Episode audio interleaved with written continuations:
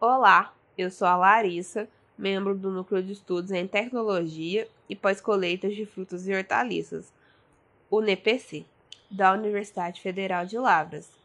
No episódio de hoje, vamos falar um pouco sobre armazenamento em atmosfera modificada, conhecida como MAP. E essa atmosfera modificada pode ser aplicada em uma variedade de produtos, como em carnes, peixes e queijos, mas é na indústria das hortícolas frescas que ela se destaca.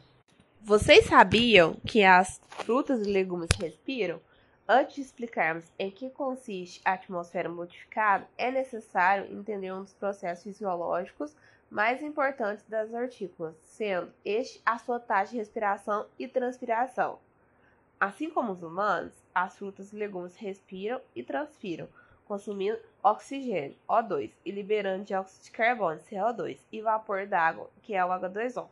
Cada fruto tem uma taxa de respiração específica, que é influenciada por diferentes fatores intrínsecos, como o tipo de cultivar, o nível de maturação, e fatores extrínsecos, como a temperatura, níveis de O2 e CO2 e tempo de armazenamento.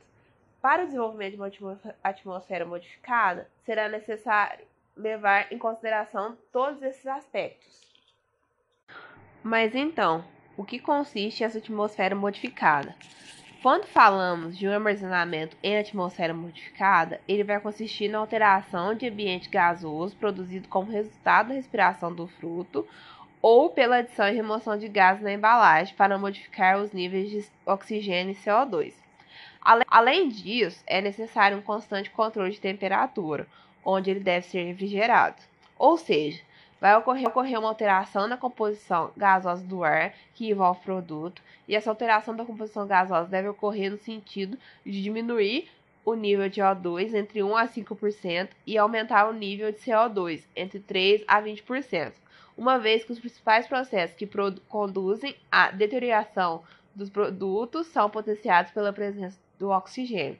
Assim, um nível mais baixo de O2 permite minimizar ou evitar o crescimento microbiológico, a oxidação que gera o escurecimento do produto e a taxa de respiração e produção de etileno, atrasando assim o amadurecimento do produto e a posterior senescência.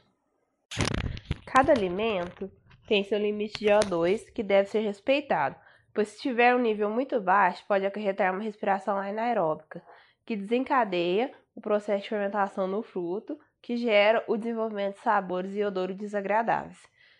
E elevados teores de CO2 também podem acarretar prejuízo devido à dissolução do gás na água presente no fruto ou na hortaliça, que vai acabar gerando o ácido carbônico, acidificando o alimento que acaba inibindo a enzima piruvato desidrogenase, que limita a produção de energia, cursando em fermentação e prometendo a permeabilidade seletiva da célula, o que resulta no aparecimento de pigmentos escuros, que são as melaninas. Deste modo, é necessário um equilíbrio entre os níveis de O2 e CO2, que sejam adaptados a cada cultivar.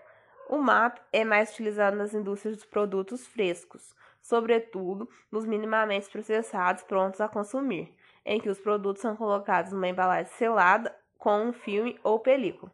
A modificação da atmosfera pode ocorrer de um modo passivo ou ativo, Vamos entender o que é cada um. Na modificação passiva, o desenvolvimento da atmosfera desejada ocorre naturalmente, por meio da interação entre a respiração do produto e a permeabilidade seletiva a gases da embalagem, que após um determinado período permite que a composição atmosférica desejada seja atingida. O material da embalagem e película devem ser adequados e adaptados à necessidade de respiração do produto. Já a modificação ativa da atmosfera pode ocorrer de duas maneiras: através da introdução de gases na embalagem antes da selagem ou por meio da utilização de absorvedores de gases.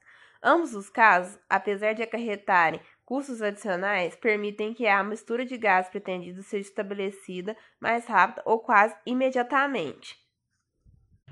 As embalagens são um dos principais fatores a ter em atenção no desenvolvimento da atmosfera modificada pois são as suas características de permeabilidade, espessura, área, número e diâmetro das perfurações que vão definir as trocas gasosas e, consequentemente, o alcance da composição de gás desejado.